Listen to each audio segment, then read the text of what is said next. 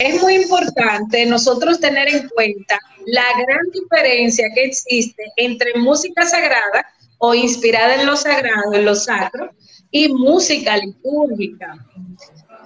Podemos decir esto, toda música litúrgica es sagrada, pero no toda música sagrada es litúrgica.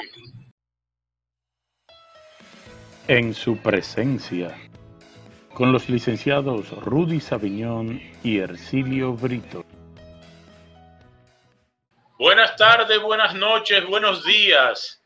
Qué bueno que están con nosotros. Yo soy Rudy Sabiñón y esto es En su presencia desde Santo Domingo, República Dominicana. A mi lado, mi amigo y hermano Ercilio Brito. Ercilio, ¿cómo anda la vida? Buenas noches, Rudy. Buenas tardes y buenos días a todos aquellos amigos que comparten con nosotros. La vida anda buena, sigue mejorando. Diríamos, nos acercamos mucho, nos acercamos cada vez más. Diríamos en carrera vertiginosa a, la, a un año y este se acabó. Este año 2020 eh, como que se desvaneció en el tiempo. Eh, pero rápido, sí. ha tenido un aterrizaje forzoso eh, pero también nos alegra bastante poder compartir esta noche con, con una amiga, ¿verdad? Eh, tenemos con nosotros para compartir este espacio a la compañera Leonela Durán.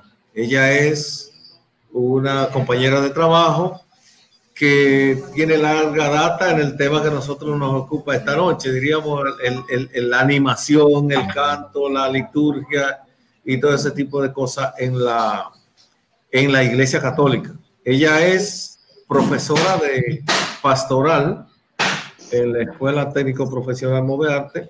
Somos compañeros de trabajo, ya lo dije. Y, y, esta noche vamos a, vamos a sacarle lo mejor, esta noche. Bienvenida, Leonela. Qué bueno que nos acompaña esta noche. Gracias. Yo le decía a mis hermanos Rudy y Ercilio que, yo soy fan de En Presencia y hoy estoy como invitada. Así que ahora soy más fan. Así es. Sí, lo vamos a poner a la dama en el medio. Sí, sí. Ok, ok. Bueno, nosotros hoy queremos tratar de, de, tomar un poco de lo que es este tema tan amplio eh, la música sacra, la música sagrada, la música inspirada en lo sacro, como también se le llama. Es, es un tema súper importante para la iglesia, para, para el mundo, porque si nosotros nos vamos al origen de la música sagrada, nosotros nos vamos a encontrar con la tradición oriental, nos vamos a encontrar con, con Occidente también, y vamos a ver cómo este término existe hace tanto tiempo, hace siglos. Vemos como en Oriente ya se contempla lo que es la música sagrada, pero con una visión. ¿Cuál sería la visión de los orientales para este tipo de música?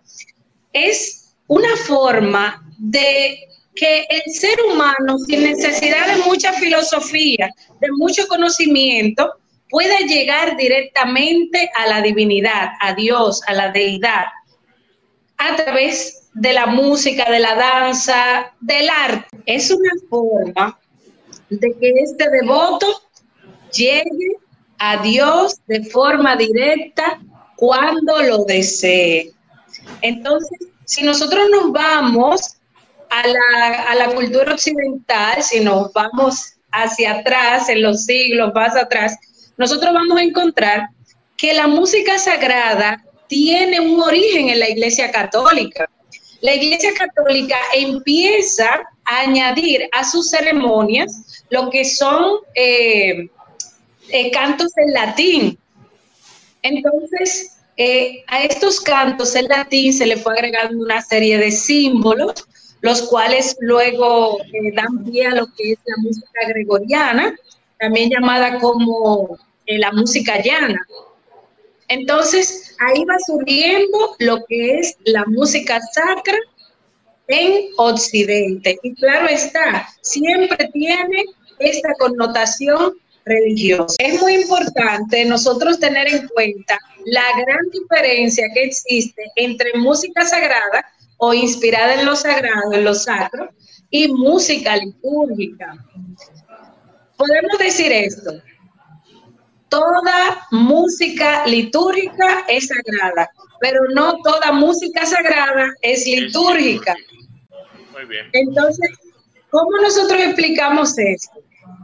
La música sagrada viene siendo el género, el género musical. Y de aquí se deriva lo que es la música litúrgica. La música litúrgica tiene que tener necesariamente una serie de requisitos, vamos a decir. El primer requisito que tiene que tener para que sea música litúrgica es que tiene que estar diseñada para dar gloria a Dios.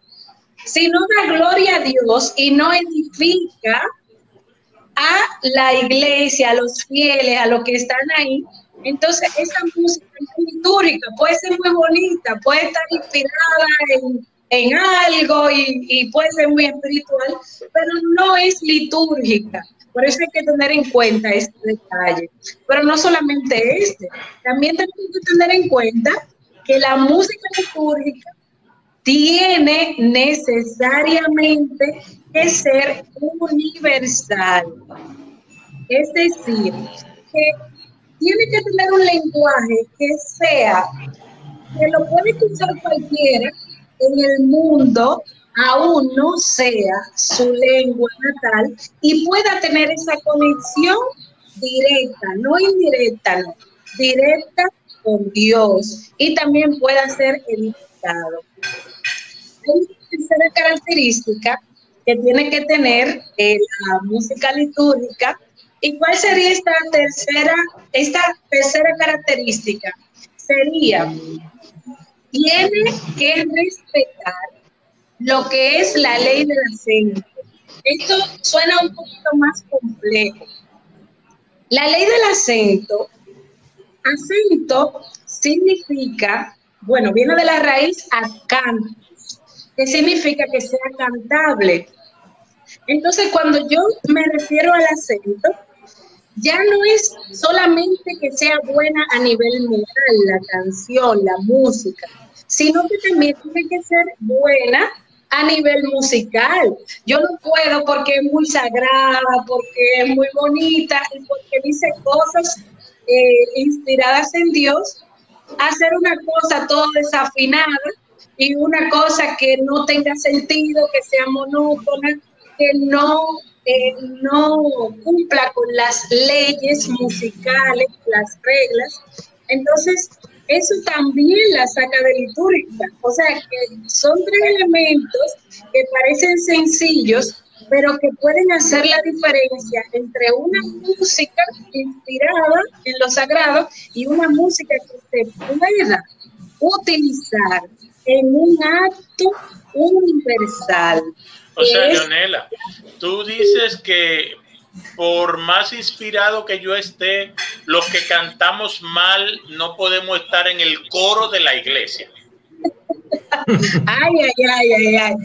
Si la persona canta mal y tiene conocimiento, Nada. y no rompe la armonía, porque hay voces, hay diferentes tipos de voces, pero si no sale de la armonía, si no desentona, si no desafina, entonces la persona puede hacerlo, siempre y cuando glorifique a Dios. yo, yo, yo, creo que la armonía peligra con Rudy. peligra bastante.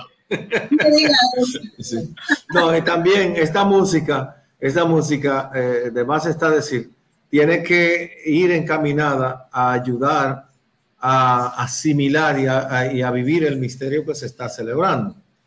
Porque claro que sí. si viene un, carajo a la vela, valga la redundancia, y, comienza a cantar allí patacón pisado, probablemente la gente ponga a bailar, pero no va a vivir el misterio que se está celebrando.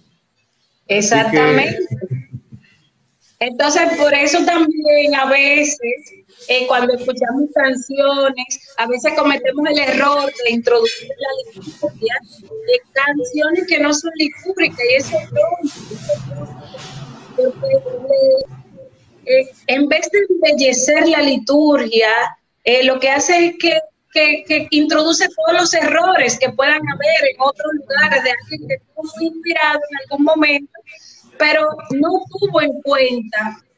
Y algo muy importante, mis queridos Ercilio y Rudy, por más que una persona cree, hace música, eh, lo que sea que haga para glorificar a Dios para, a través de la si esta persona no está autorizada por la iglesia, la que es encargada de santificar, de edificar, no ya hay rompe con es solicitud.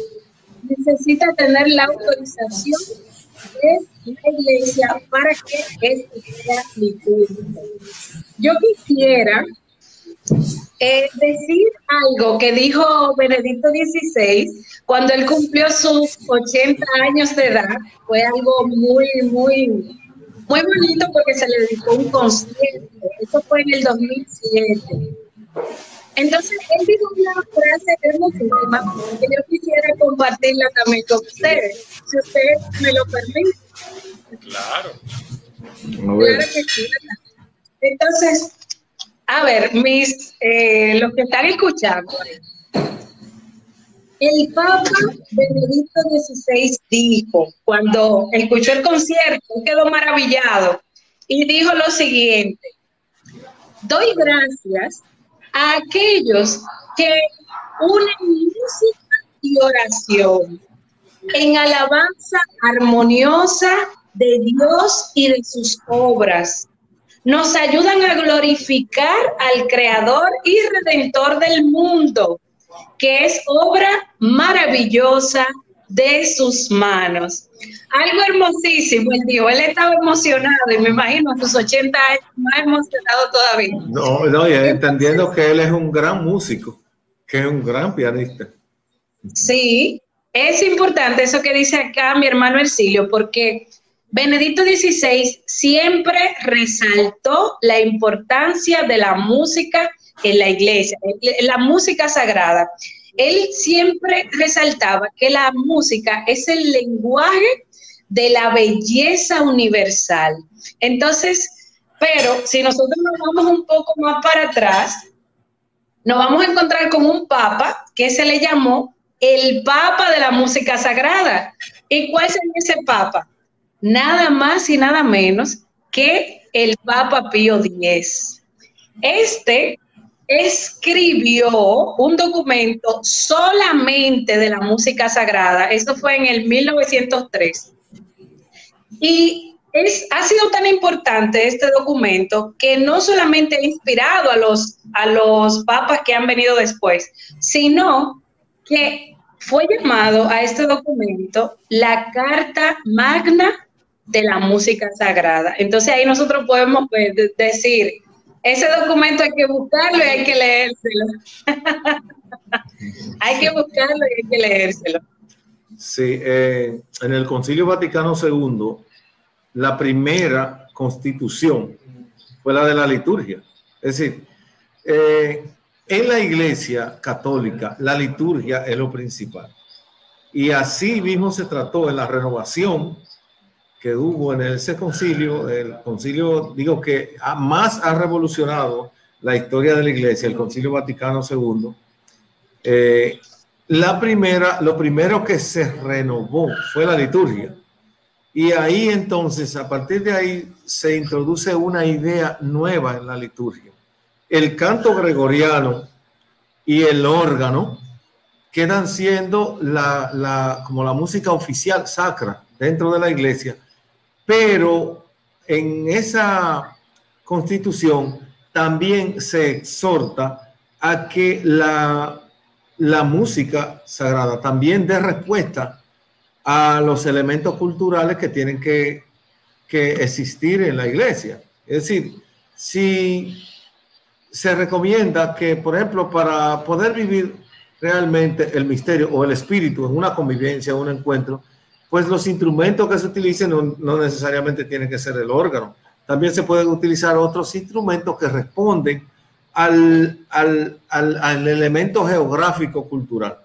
Es decir, eh, con, esto con esto recuerdo el, cómo los, los africanos que vinieron a República Dominicana en el tiempo de la colonización hacían sus fiestas y cómo en las islas del Caribe eh, los instrumentos surgieron. Surge la tambora, surge la guira, surge todo. ¿Por qué? Porque eh, estos, estos esclavos que ya eran nativos de aquí, eh, por ejemplo, usted coge los instrumentos del, calipso, son, son instrumentos todos hechos por, la, por, por cosas por ahí, por un tanque, por, una, por unos hierros que chocan y una cosa de esas. Porque ellos, como no tenían acceso a la, economía, tenían que valerse los instrumentos que tenían, de las cosas que tenían al alcance. Por eso inventaron el, los palos, los actuales, el balsier y todo ese tipo, la marimba y todo eso era con, con desechos que había. Entonces, eh, el elemento cultural es importantísimo para ayudar a vivir la liturgia en su determinado momento. No es que ahora vamos a meter no sé qué, cuántos instrumentos en la iglesia para eh, celebrar la Eucaristía. No, no, así no, porque ya lo dijo nuestra invitada especial de hoy. Eh, no es lo mismo litúrgico que sacro. Eh, Exactamente. Es decir, entonces no es la misma canción que yo voy a cantar en una convivencia, en un retiro donde estamos todos, todos elevados a la séptima capacidad, séptima potencia. A, un, momento que vamos a vivir el, misterio que se está celebrando. Así que eh, adelante ustedes, porque ustedes quieren que yo me, ponga a hablar solo ahora. No, tú te pones a un discurso. Eh, Leonela, hay una situación que hay que explicarle a la gente. Eh, yo veo que en la liturgia cada momento es diferente.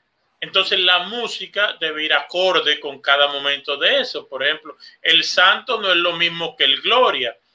La, canción de entrada no es lo mismo que la de salida. Tiene diferentes momentos. Entonces, no es lo mismo y cada cosa está diseñada para llegar a una parte entonces, en esa parte es que nosotros o nos hincamos, o exhortamos, o pedimos. Todas las cosas son diferentes. Lo que Ercilio dice es una canción que tocamos en un concierto de jóvenes, puede ser muy religiosa, puede ser muy bella, pero no va en la misa. No Eso se lo enseñan a los, a los coros católicos. Se les enseña qué va y qué no va. Bueno, se dan muchos cursos de liturgia y claro, se va mejorando. Eh, a veces se puede decir que es casi inevitable que no se cometan estos errores y que, que, que no entre un poquito a veces de, de ignorar algún conocimiento pero la iglesia está muy clara de, o sea, esto que nosotros estamos hablando, la iglesia está muy clara de eso. Y, y a, las personas que colaboran con la liturgia, eh, las, diferentes eh, pastorales en la iglesia, lo que es toda la iglesia, eh, siempre se trata de, de formar a estas personas. Pero sí, claro, siempre sale algún error, pero eh, somos iglesia peregrina todavía, estamos en, camino, todavía no somos, eh, todavía no estamos en la gloria. Entonces siempre se van a los errores y por eso vamos a encontrar incluso canciones, no solamente que no son sacras, sino canciones seculares, las vamos a encontrar en la liturgia, cosas que a veces nos escandalizan. Pero. Por ejemplo, Leonela, un alegre vengo ahora en Navidad, no va en la misa. Sí, puedes ir. Puede ir. No es, no es litúrgica. No es litúrgica. Después de la salida, si se quiere seguir armonizando, pero ya no parte de la liturgia. No, ya no. Exactamente.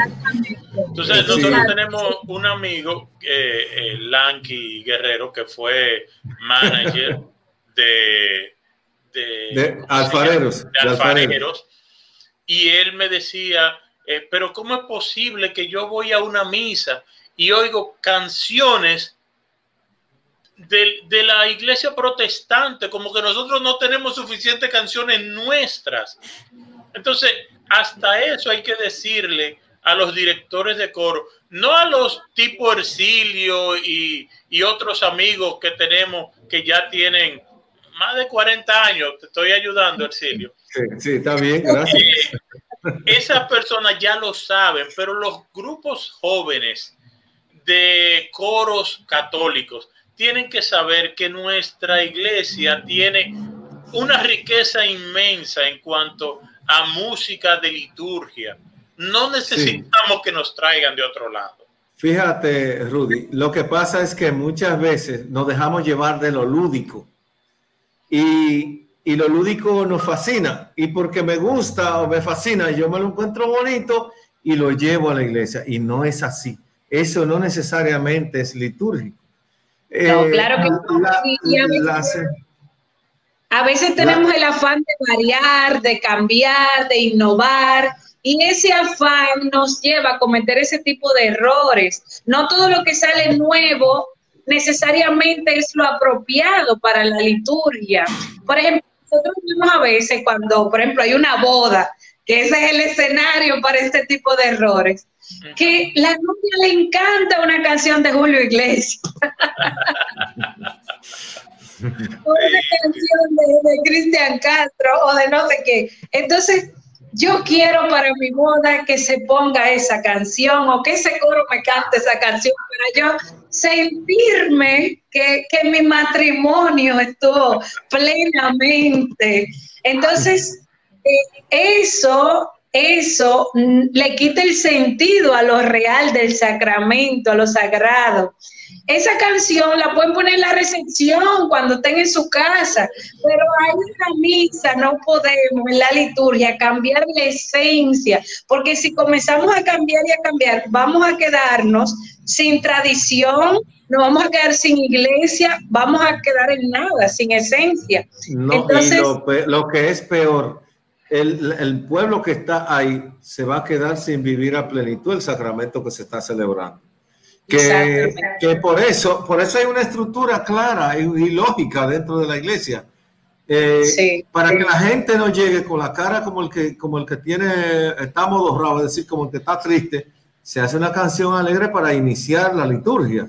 Pero acto seguido hay un acto de contrición, es decir, de arrepentimiento un llamado ya a entrar a la, a la, a la, a la reflexión profunda que se va a presentar con la, con la lectura de las de, de, bíblica acto seguido, con una respuesta de alabanza en un salmo y con un aleluya después de la segunda lectura, es decir, con una canción de alegría que nos prepara para recibir, con, para disponer nuestro corazón a, la escucha y aceptación del Evangelio. También una prédica, una, un ofrecimiento que no se ofrece un simple pan y, y, una, y una gotita de vino, sino que se ofrece una vida, una vida que ya se ha arrepentido, una vida que ha aceptado la palabra, una vida que ha sido edificada con, con, un, con un momento de formación y también eh, ahí comienza la liturgia eh, profunda de la consagración.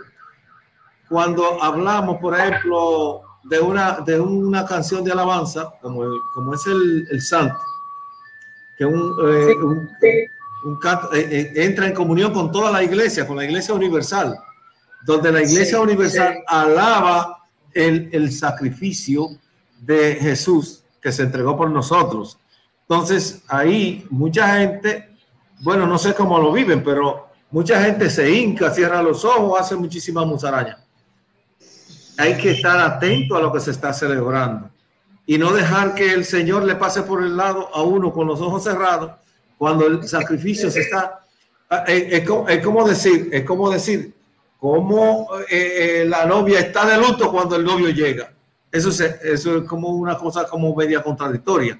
Incluso en, en, algunas ocasiones algún sacerdote dijo, se está celebrando la resurrección, no es para que estemos humillados, es para que estemos alegres. Entonces, a partir de ahí ya vienen eh, otros elementos de, de, oración universal por los difuntos, por, por la iglesia, estructura misma de la iglesia. Y, y, y, una exaltación de la iglesia entera cuando decimos por Cristo, con Él y en Él. Cuando hay lo que se llama elevación, el sacerdote tiene que levantar lo más alto que pueda. Jesús es presente en, en ese sacramento y, la, y, la, y la población completa decir amén, porque muchos dicen lo que dice el cura, pero eso es una parte que da ver del cura.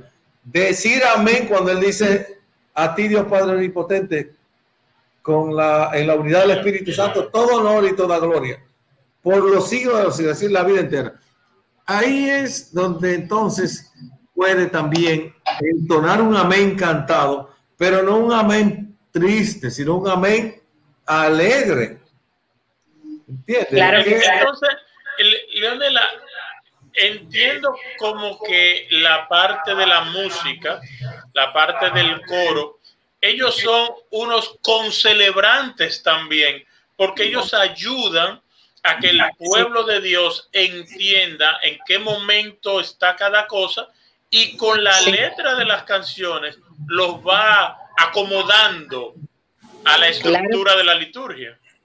Claro que sí, la, la, música dentro de la liturgia tiene que estar muy, pero muy acoplada.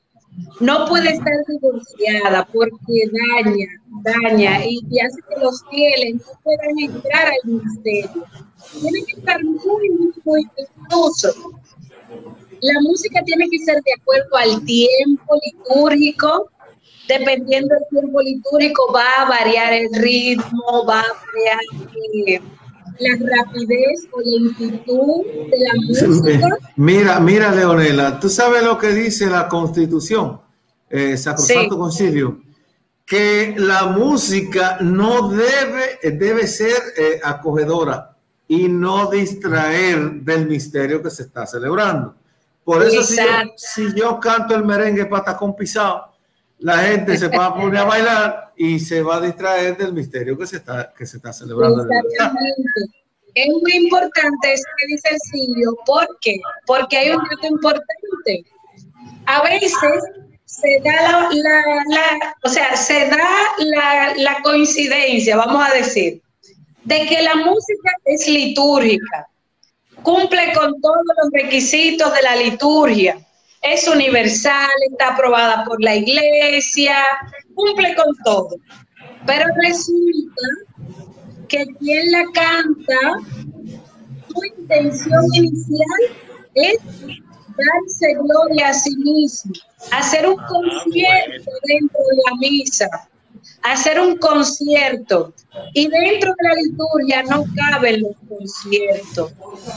Los, los conciertos caben en la música sagrada, eh, pueden, o sea, toda esa música inspirada por Dios, muy bonita, en que yo eh, hago uso de todas mis cualidades de entonación y de afinación, cuando ya se convierte en un concierto, ya pierde la esencia, la música litúrgica.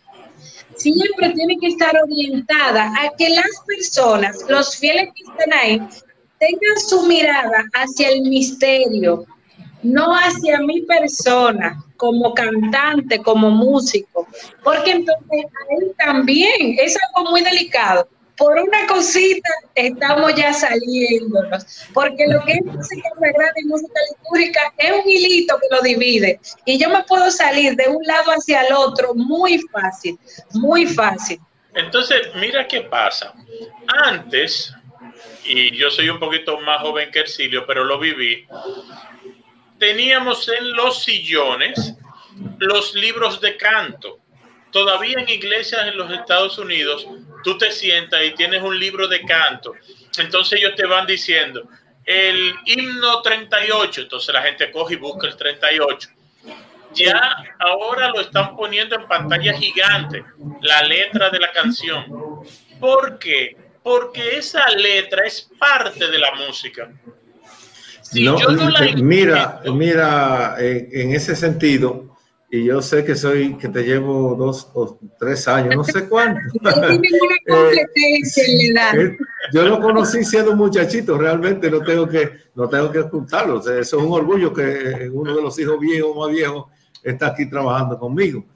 Mira, realmente lo que ocurre con eso es que la celebración es de la comunidad y la canción es de la comunidad. Yo recuerdo un, sacerdote que, tuvimos, eh, que todavía está vivo, eh, el padre Anselmo Alonso. Él hizo un folletito tratando de, hacer que la canción sea fuera comunitaria. Eh, buscó las canciones que en España, que él conocía mejores de, España, y la trajo para acá.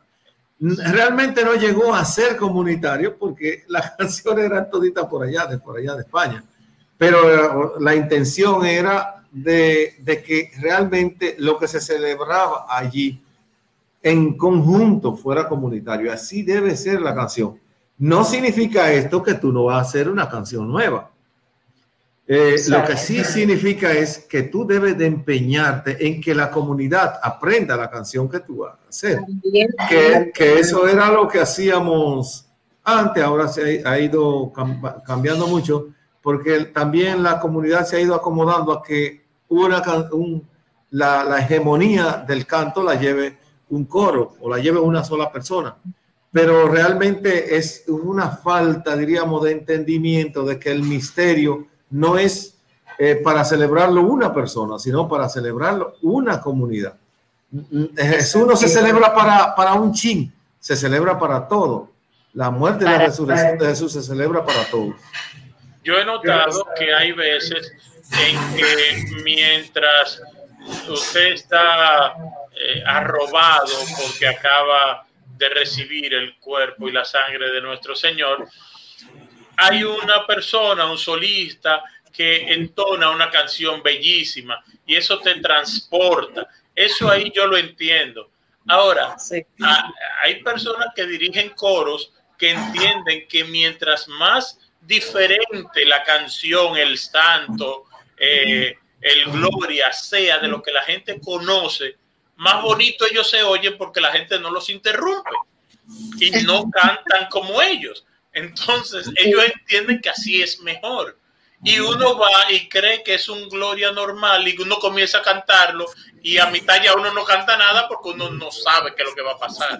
O sea, que se desvanece. Pero la canción, por ejemplo, de meditación que se hace después de la, de la comunión, ya Ahí está pasando la celebración, sí. Claro. Pero, pero es, ya eso es muy particular. No es que no sea comunitario, eh, eh, pero ya es otra cosa, porque ya la liturgia eh, prácticamente, aunque termine con la bendición final y con el podéis ir en paz del diácono, pero ya después de la comunión, después que hemos participado, ya hemos participado. Entonces, es un momento para que la persona también interiorice el misterio que acaba de celebrar. claro.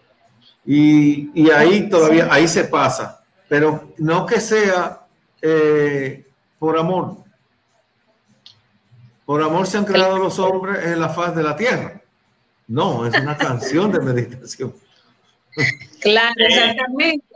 Y, y saber, saber que aunque esa canción lo la cante una sola persona, lo haga muy inspirada, todo va a estar en la intención que tenga esa persona.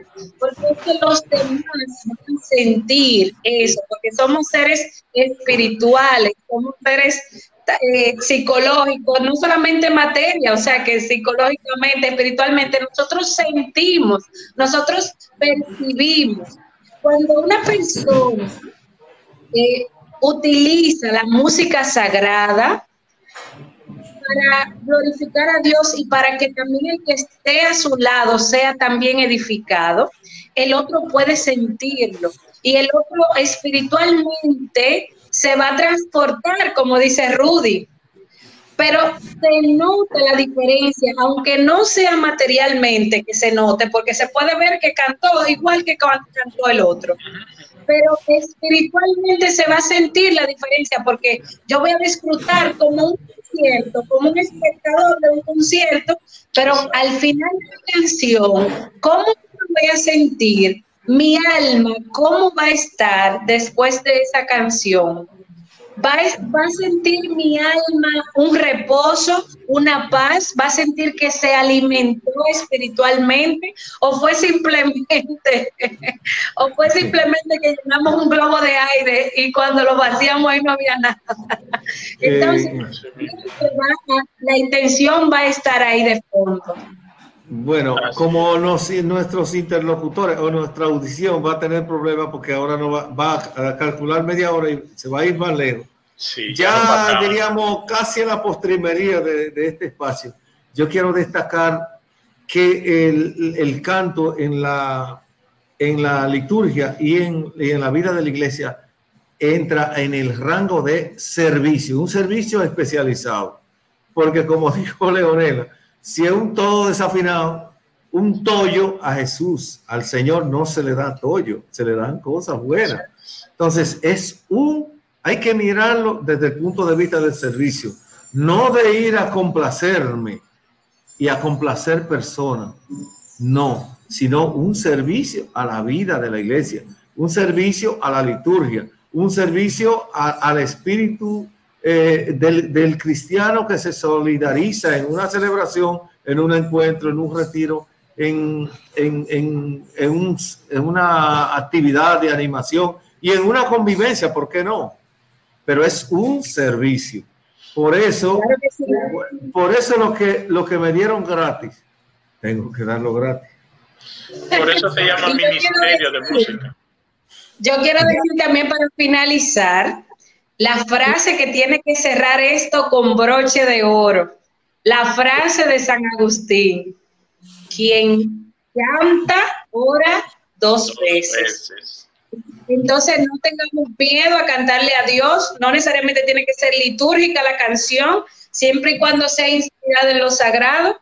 Cuando yo canto a Dios y lo hago realmente para glorificar a Dios, entonces yo estoy orando doble. Así que este tema de verdad que motiva mucho a expresarle a Dios ese amor a través del arte. Bueno, es verdad que esa era la frase para terminar. Muchísimas gracias, Leonela. Gracias de verdad, porque aprendimos muchísimo contigo. Eh, si tú crees que te salvaste, no te has salvado. Esta es solo la primera vez. Tú vas a volver mucho aquí en su presencia. Así, así va a ser. Gracias a ustedes, mis hermanos. Los quiero muchísimo y a todo el que escucha, ojalá que sea de este temita que hemos tratado de estos humildes servidores acá.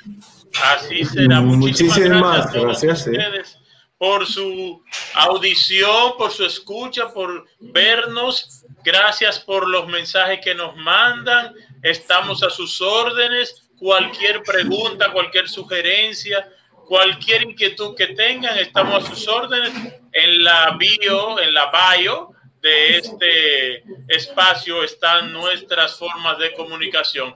Gracias y será hasta la próxima en otra entrega más de En su presencia. Bendiciones. Amén.